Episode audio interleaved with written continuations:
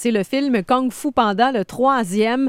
Euh, si vous pouvez le voir en version originale, ça vaut la peine avec les voix de Jack Black, Ben oui. euh, Angelina Jolie, euh, Dustin Hoffman aussi, qui sont de la distribution. C'est assez impressionnant. On a quand même amassé 21 millions de dollars. C'est toujours un hit dans les fameux Kung Fu Panda. Oui. Mais il y a toujours Star Wars qui est pas très loin, continue son ascension. C'est le premier film à cumuler 900 millions de dollars de recettes en Amérique du Nord, Star Hey. Wars.